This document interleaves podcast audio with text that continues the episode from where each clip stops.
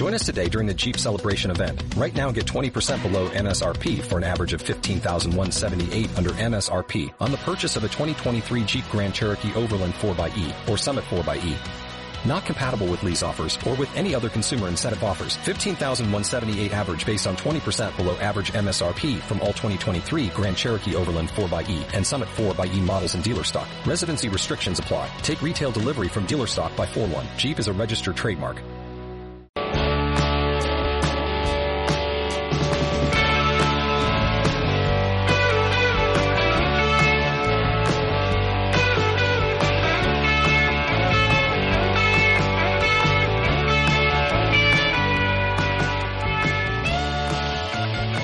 ¿Qué tal amigos y amigas? Bienvenidos al podcast de Juego en Equipo. Buenas tardes, soy Antonio González. Hoy vamos a hablar sobre la discrepancia entre los precios de las entradas en el mundo del fútbol, en especial en España, también en toda Europa, y sobre qué hacen los grandes organismos y las empresas que se encargan, porque al final son empresas, las empresas que se encargan de organizar estos eventos, la UEFA, la Liga o la FIFA en sí, eh, estas instituciones realmente hacen algo para que los aficionados puedan disfrutar del fútbol sin que los precios sean desorbitados, pues eso y muchas cosas más es lo que vamos a discutir hoy en este programa. Comenzamos.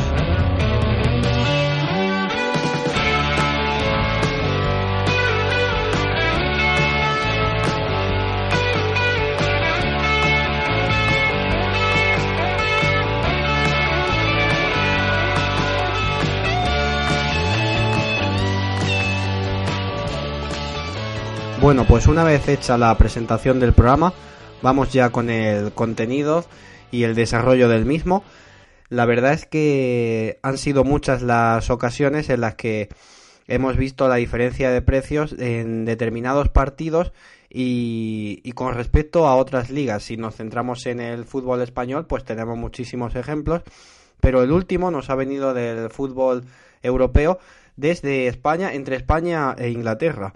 Resulta que, bueno, como ya sabéis, uno de los cuartos de final enfrenta al Barça, al único equipo español que, tenemos en competición, frente al Manchester United. Eh, la ida se juega en Old Trafford y la vuelta se juega en Barcelona. Son dos países cuyo, cuyas entradas el, el, precio suele ser bastante elevado en la, en la liga, tanto en la liga inglesa eh, como en la liga española. Los abonos son muy caros y las entradas que se puedan conseguir para un partido en concreto también lo son. Lo que pasa es que en la Champions League, en la liga para los equipos, para la Premier League, no se suelen comprar los, los abonos, se suelen eh, considerar como abono para la, para la liga, para la Premier. Pero para la Champions suele haber como un abono digamos, más reducido o entradas eh, más baratas. Y los equipos eh, ingleses lo esto es de lo, de lo que se quejan de, de, básicamente esa diferencia de precios que en este caso para el Manchester United ha supuesto para sus aficionados en este enfrentamiento contra el Barça porque el Barça ha puesto la entrada para la afición visitante en torno a los 110 120 libras creo y esto ha sido motivo de queja eh, de los aficionados del United y lo que ha hecho el Manchester ha sido igualar el precio para los aficionados del Barça cuando vayan allí como visitantes, o sea, el aficionado del Barça para ver un partido, el partido en Manchester, tendrá que pagar el mismo precio, 110-120 libras, y esa diferencia de creo que son 30, 40, 50 euros eh, lo va a financiar el, propio Manchester. Es decir, la idea que tiene el club es que los aficionados que viajen con el equipo y que vayan a ver al Manchester en Barcelona paguen 70 libras y esas 30-40 de diferencia las va a pagar el, el Manchester, que no será el Manchester, sino que serán los aficionados del Barcelona, porque tenían un precio las entradas para el Manchester para los aficionados del Barça de en torno a 70 libras, ahora se han eh, aumentado hasta igualar con el precio que van a pagar los del Manchester aquí para eh, conseguir financiar las entradas de los eh, de los aficionados del United, los aficionados ingleses en Barcelona. Esto puede suponer un gran escándalo, pero es una de, de muchas. Yo me acuerdo hace unas tres temporadas, cuatro, que hubo un partido entre el Arsenal y el Bayern de Múnich y el Bayern que los, los aficionados alemanes no vamos a concretar en los del Bayern pero en general todos los aficionados alemanes son de los más críticos porque aquí es donde se ve la, la mayor diferencia en el fútbol europeo. Estamos hablando de una liga superpotente, una liga pionera.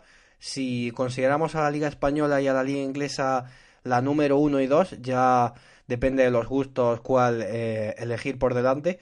La alemana está claro que es el 3. Además, la alemana tiene una organización perfecta, tiene un aforo eh, a los estadios envidiable, que ya lo quisiera la Liga Española, y eso se debe en gran parte al precio de las entradas. Una entrada para ver al, al Bayern de Múnich contra casi cualquier equipo de la Liga Alemana no va a subir de los 50 euros. Y 50 euros será seguramente la más barata para ver a cualquier equipo de la Liga Española en cualquier estadio. Del, del Rayo, del Barça, del Madrid y del Betis. O sea, 50 euros te puedes dar con un canto en los dientes si realmente llegas a pagar esa, ese precio para ver a tu equipo jugando en casa cualquier partido de liga. En cambio, en la liga alemana es el más caro.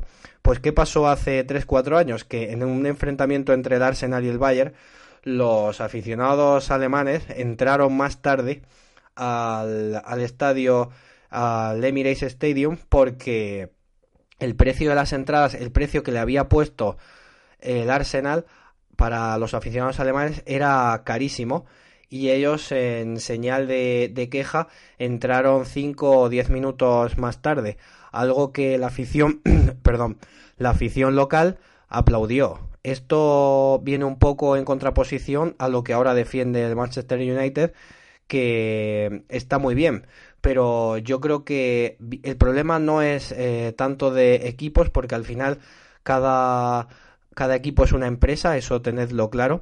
Entonces las empresas eh, aprovechan el, el, tirón, o sea, aprovechan la demanda de, de, entradas o la demanda de un producto, en este caso concreto de las entradas, para subir su, su precio. Hay muchísimas personas que quieren ver un partido, pues entonces subimos el precio que sé que las voy a vender.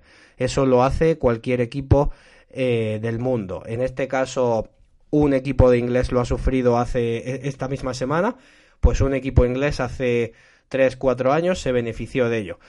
Por eso, para, para mí claramente el problema no es de los clubes, sino de las instituciones, de la liga concretamente, eh, para nosotros en España y de cada institución que organice el fútbol en su país y por supuesto de la, de la UEFA a nivel europeo.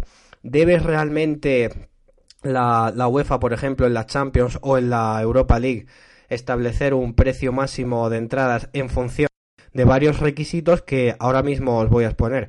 Primero, el, la calidad del, del estadio, o sea, si no es lo mismo ir a un estadio que tenga 30 o 40 años de antigüedad con difícil acceso, eh, una ciudad que no esté en condiciones y con unas instalaciones pues muy muy antiguas.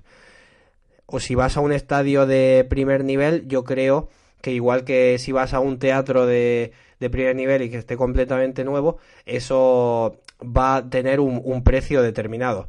Lo segundo, pues el tipo de espectáculo que vayas a ver. No es lo mismo eh, si nos vamos a la ópera, no es lo mismo ir a ver a La Traviata que ir a ver a um, una ópera española.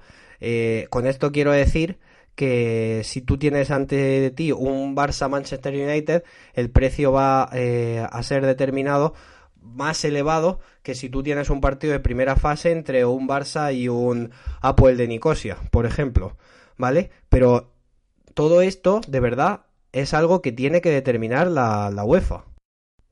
El problema viene de que los aficionados no ponemos el límite, no decimos hasta aquí. ¿Por qué?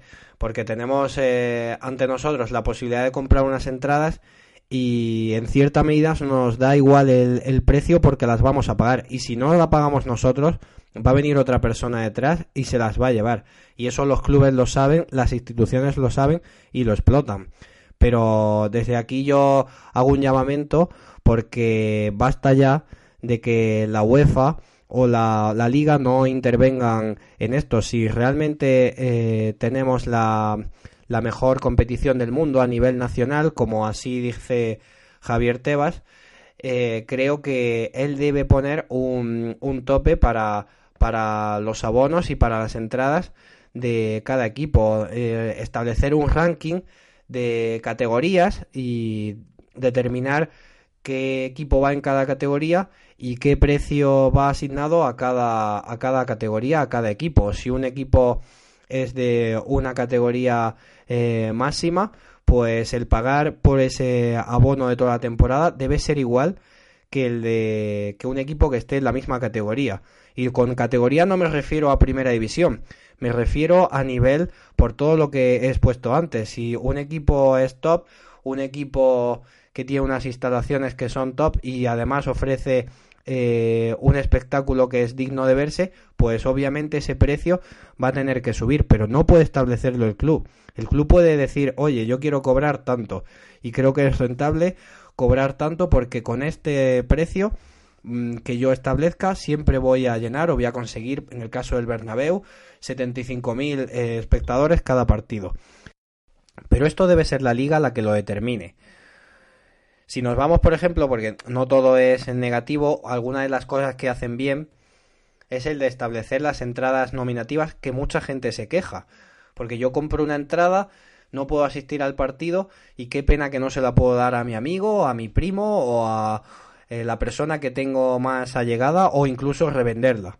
Pues es por esto mismo el hecho de que no se permita la reventa de entradas porque esa reventa produce una inflación que luego se va a ver determinada porque al final los clubes institucionalmente y formalmente te van a decir que no quieren esa reventa pero por otra parte sí la quieren porque aunque ese precio no es el que ellos eh, eh, ese dinero extra no es el que ellos eh, se llevan porque no lo cobran ellos. Ellos han cobrado, por ejemplo, 50 euros y si tú la vendes a 150, esos 100 euros de diferencias pues, son para ti. Pero el club, en un futuro, ya sabe que tú has revendido la entrada y que tú has vendido la entrada a X precio. ¿Por qué? Porque ellos entran en páginas eh, donde se ofrece reventa eh, legal, ¿vale? Como la que todos conocemos de Staff Hub, que la reventa es completamente legal.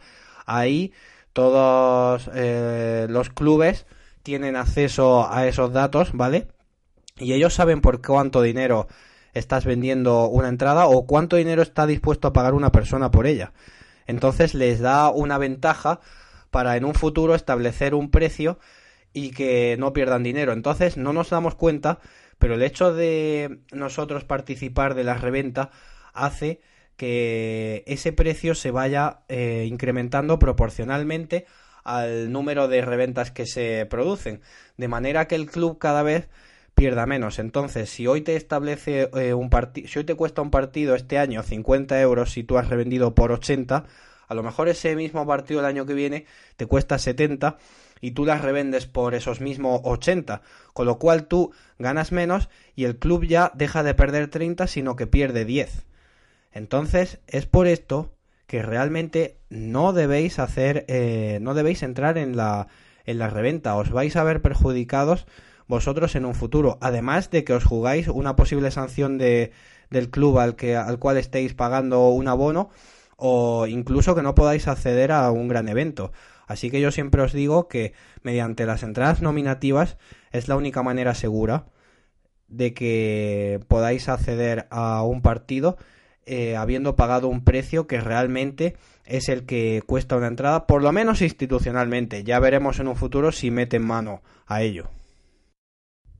Y por cerrar este tema, yo quería comentar, porque claro, el tema de del Manchester con el Barça es un tema muy sonado, tiene mucho tirón, es en unos cuartos de Champions y son dos equipos que de los cuales se puede sacar mucho eco en la, en la noticia, se puede eh, expandir con facilidad y puede llegar a mucha gente.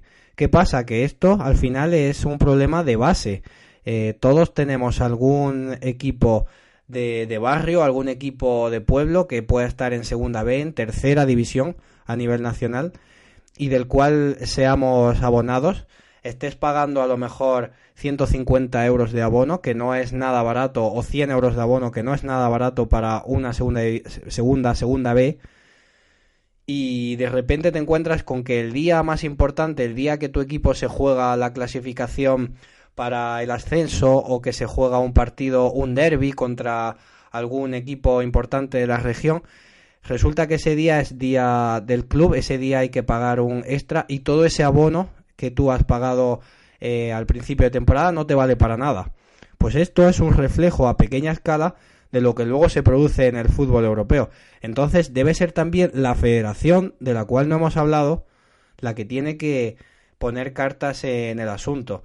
Y ahora que hay una federación bastante más transparente, yo creo que de este, este tema que ahora mismo estoy comentando saldrá a la luz y eh, intentarán eh, poner remedio porque una persona cuando nos quejamos de que eh, no es que el fútbol en eh, por la televisión va a hacer que no se vean los partidos eh, regionales y demás. Pero claro, si el fútbol regional también te cuesta una pasta, tú estás pagando esa pasta y el día que te interesa más ir, además también me cobras, pues vas a hacer que vaya menos todavía. O sea, los equipos deben intentar buscar otra fuente de ingresos que no sea solo a través de la especulación y a través de el aprovechamiento de los aficionados que son los que realmente apoyan al equipo y van a hacer que el equipo esté más arriba o más abajo. ¿De acuerdo? Y con esto ha sido todo amigos. Espero que os haya gustado el, podcast de hoy. Eh, no haberme dejado nada interesante. Por favor, comentadme si, si tenéis algún caso vosotros conocido sobre esta extorsión en el mundo del fútbol en los precios de las entradas, que podamos hablar de ella. Y recordaros que en el canal de, YouTube estamos eh, lanzando nuevos vídeos sobre cómo convertirse en ojeador de fútbol. Eh, vamos a enseñar varias técnicas que usan en, las, eh, en los mejores clubes, los mejores scouts de fútbol, para que en un futuro puedas convertirte tú también en un ojeador profesional y vivir de ello si es lo que realmente te apasiona. Ha sido todo por hoy, nos vemos en el próximo episodio. Un saludo.